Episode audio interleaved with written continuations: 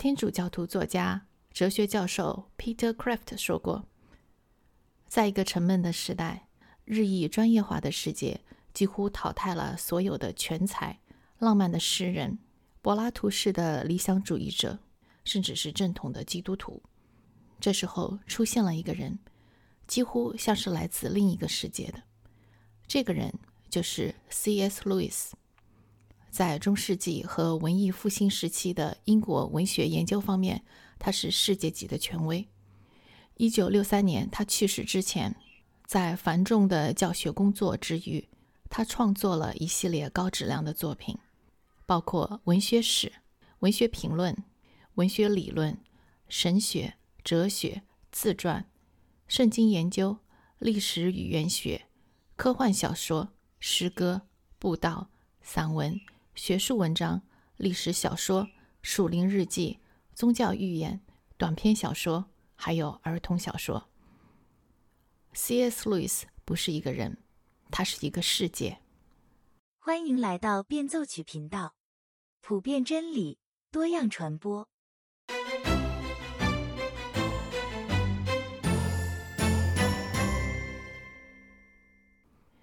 约翰派伯牧师在一次演讲中讲到。有两个人对他的影响最大，一个是清教徒神学家乔纳森·爱德华兹，另一个就是 C.S. 路易斯。爱德华兹还比较好理解，毕竟他是新教最伟大的神学家之一。可是为什么是 C.S. 路易斯？在今天看来，他算不上是改革宗。按照我们对福音派的定义，他几乎也算不上是福音派。他不相信圣经完全无误，在与别人辩论的时候，他习惯采取的是逻辑论证，而不是引用圣经的经文。他对宗教改革没有敬意，认为宗教改革是可以避免的，而且有的部分简直就是一场闹剧。在《纳尼亚传奇》的第七本小说《最后的战役》里，他写道：“有一个人，即使不知道阿斯兰。”依然能够进入阿斯兰的国度。至少在这一本书里，路易斯包容了一种想法，那就是有些人能够通过其他宗教里展现出来的不完美的基督的化身而得到救赎。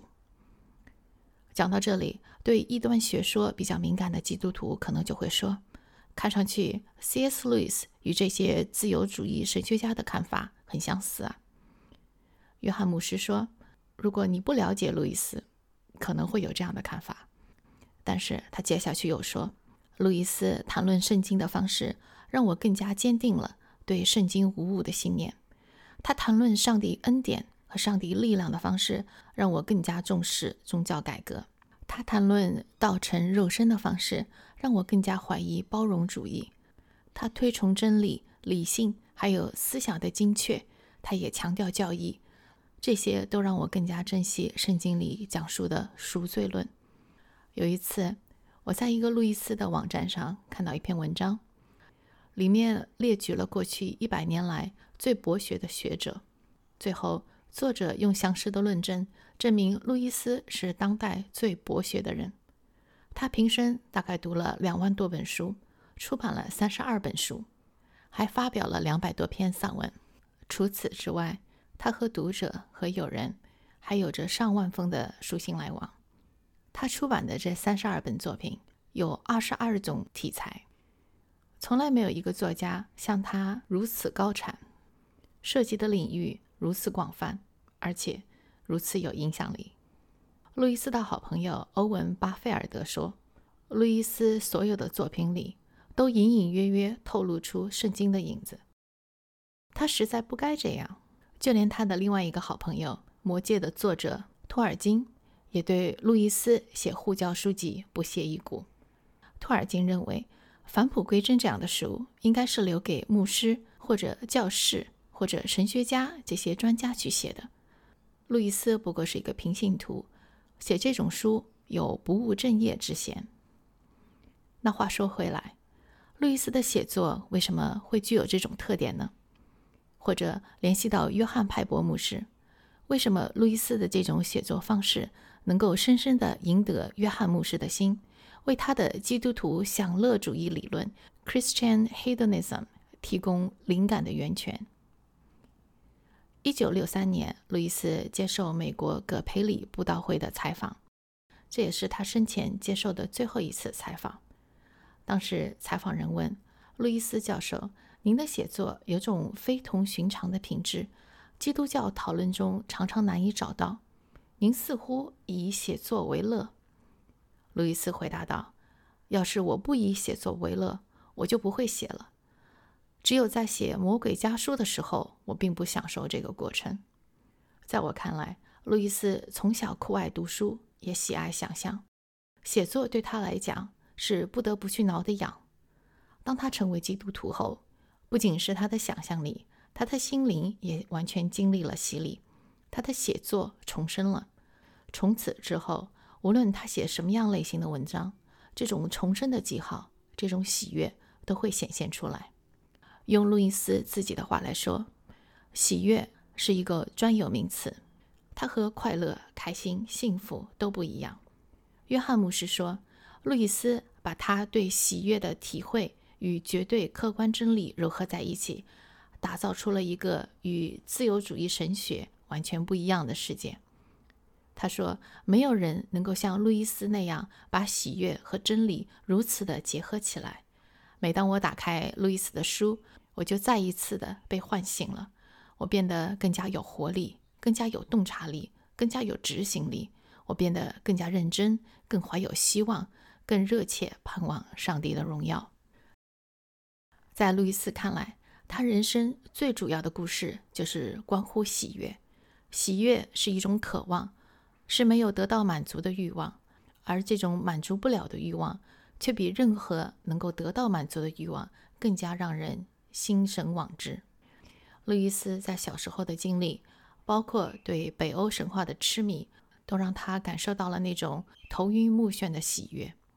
于是，他开始在一切事物当中希望重新复制这种喜悦。可是，渐渐的，他发现，不管是在神话传奇，还是文学作品里，他与喜悦似乎总是擦肩而过。多年之后，他的牛津好友托尔金告诉他，伟大的北欧神话故事唤醒了他对喜悦那种无法自拔的渴望，而这无法自拔的渴望，只有在一个真正的神那里才能得到满足。这种喜悦是一个记号，它指向一个真实的存在，就好像路易斯在《返璞归真》这本书里说的。婴儿感到饥饿，是有食物这种东西存在；小鸭子想游泳，就有水这种东西存在。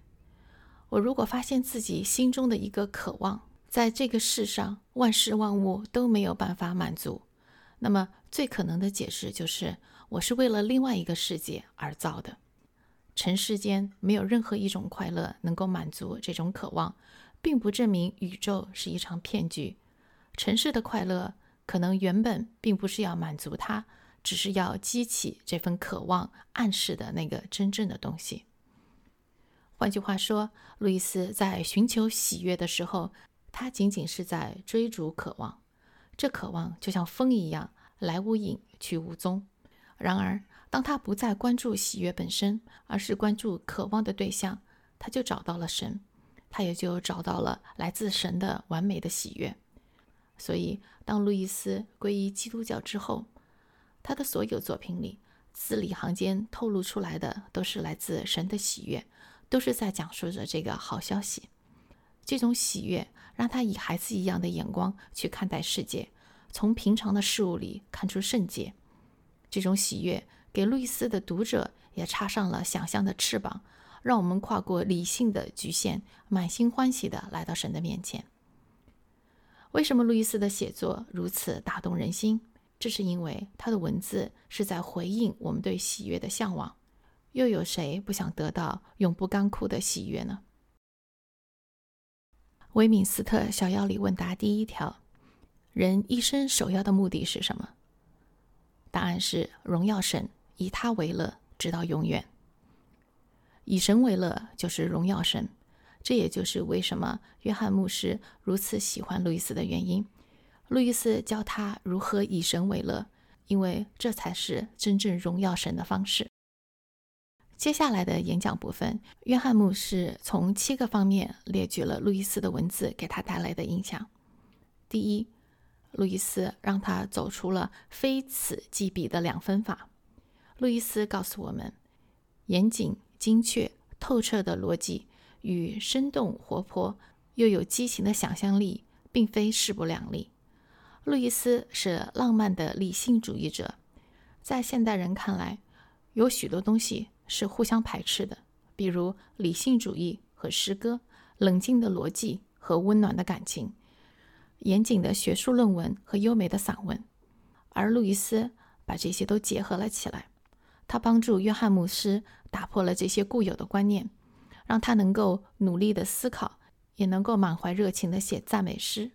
他能够辩论，也可以拥抱对手。他能够给出准确的定义。也能用打比方的方式来解释。第二，抛弃喜新厌旧的偏见。对路易斯来说，凡是真实的、具有宝贵价值的，那就是值得锲而不舍的去追求的。而那些流行的、时髦的东西，如果不是真的，那就是浪费功夫。路易斯从来不看报纸，对时事新闻没有什么兴趣。用他自己的话来说，他是一个好古之人。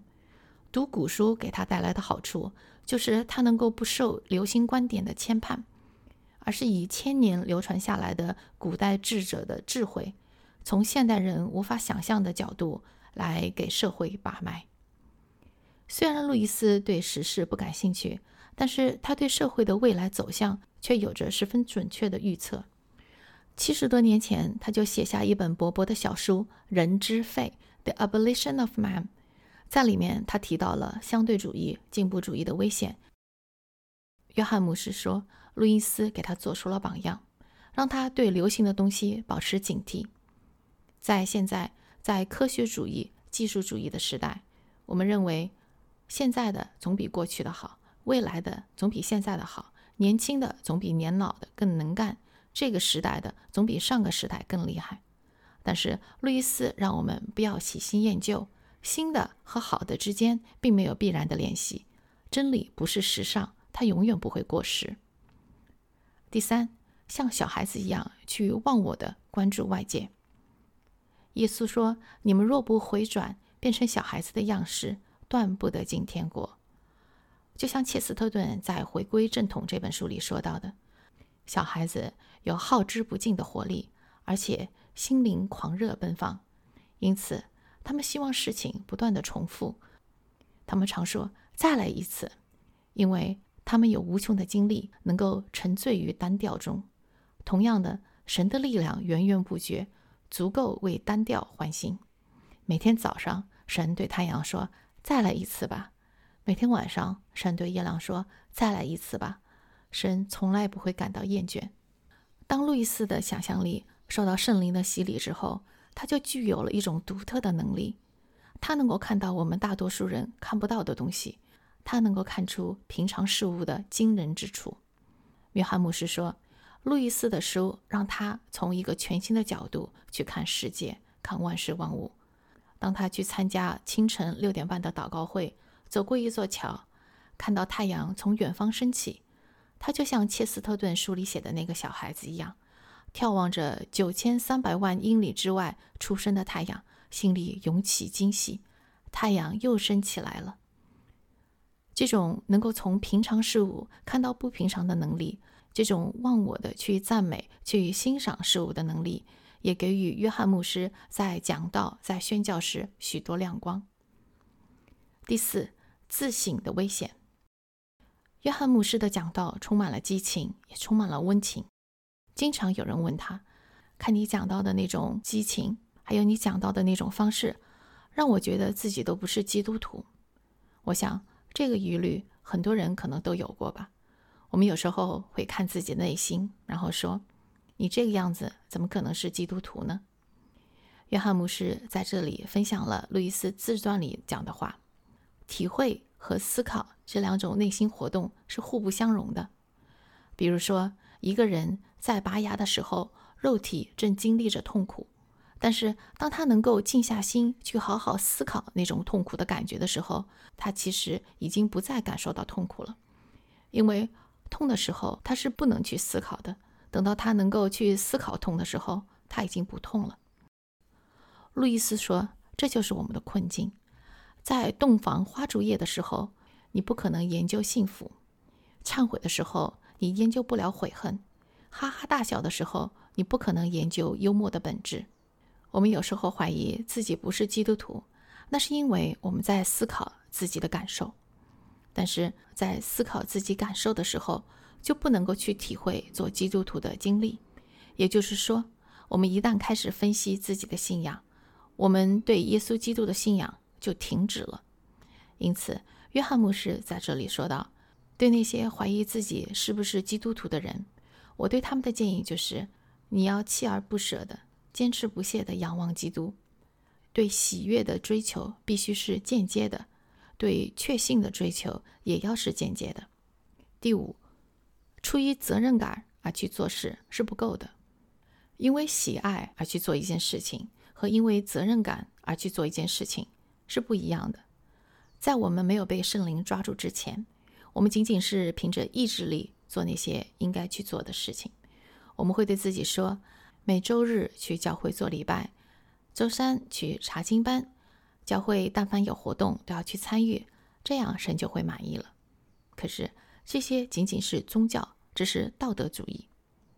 路易斯说：“一个完美的人绝对不会为了尽责而去做事，责任感只是我们对神、对他人的爱的一种替代。它就像拐杖，帮助没腿的人走路。我们几乎每个人在某一个时段都需要这根拐杖。可是，如果我们有腿，可以自己去走路，却依然要去用拐杖。”那就好像明明心里爱做某件事情，却告诉自己为了责任而去做，这不就是傻子吗？路易斯在他的著作《十六世纪英语文学研究》这本书里提到了威廉·听道尔这位英国宗教改革的先驱。听道尔指出了一个很明显的事实：不用神学知识，我们都可以看到，那就是如果一个人仅仅出于道德或者责任感去做事，他永远不会感到快乐，别人也不会觉得他可亲，谁都不想自己仅仅为了责任而去做一个诚实善良的人。我们每个人都想和那些真心实意想做一个诚实善良的人打交道。但凡我们觉得别人的一时善举仅仅是出于义务，我们就会对这种人敬而远之。用神学的话来讲，那就是我们的得救不是靠自己做了多少善功。在丁道尔看来，福音是要把我们从道德主义中解救出来。吊诡的是，现代人很鄙视清教徒，认为他们是道德主义者，冷漠无情，凡事都是出自于责任和义务。我们搞错了，这恰恰是历史上新教兴起的原因。第六点，用故事来打动人心。现在很时髦的一句话就是：不管做什么。你首先要学会讲好一个故事。你卖的不是产品，是一个故事。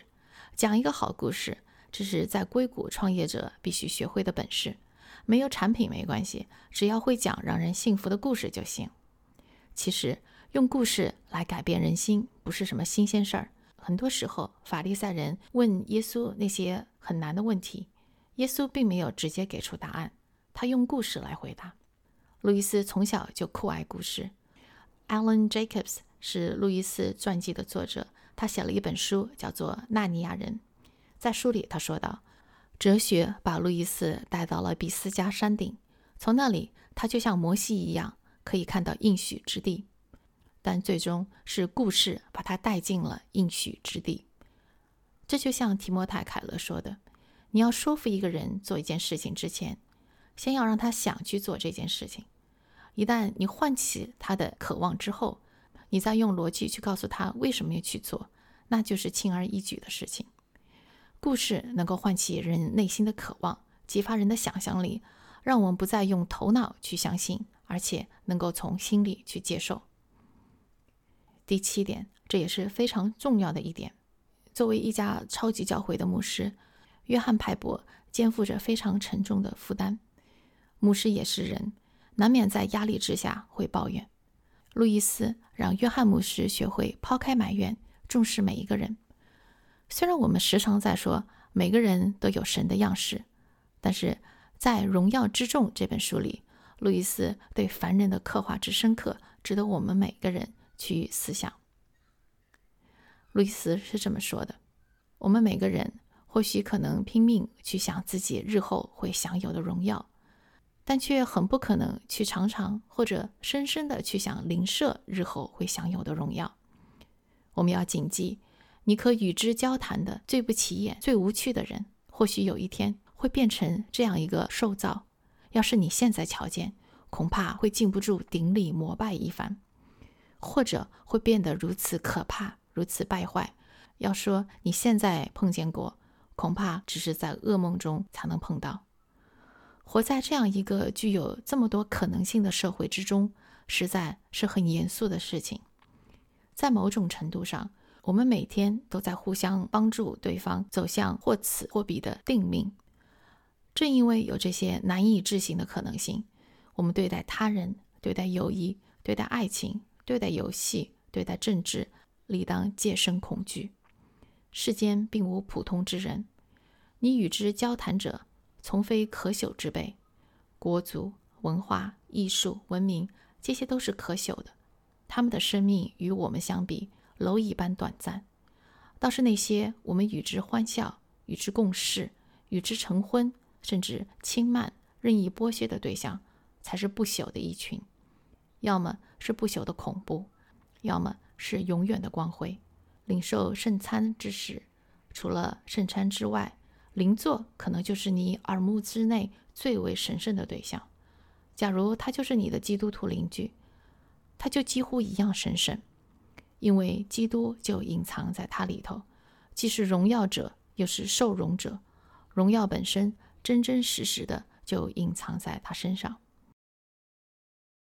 约翰牧师在演讲的最后讲了一个故事，在上个世纪五十年代。一位自由派的神学家诺曼·皮滕格写信给路易斯，批评他在返璞归真里把三一论写得太简单了。路易斯是这么回答的：“他说，我的书大部分是带有福音性质的，它是写给非基督徒看的。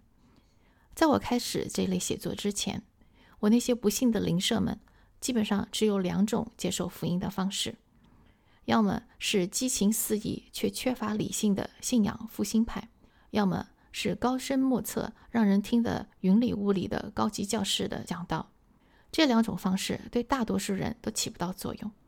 我仅仅就像一个翻译，把高深的语言、把基督教的教义翻译成大白话，让那些没有受过高等教育的人、不是学者的人能够听懂。皮登格教授觉得应该怎样传福音呢？传给我们的邻居，这些开小店的、做律师的、卖房子的、警察。艺术家，还有手工艺人。你如果有更好的方法，我洗耳恭听。约翰牧师的演讲就到这里结束了，希望这个演讲对您有帮助。今天的节目就到此结束了，欢迎您在节目下方留言，我们下期再见。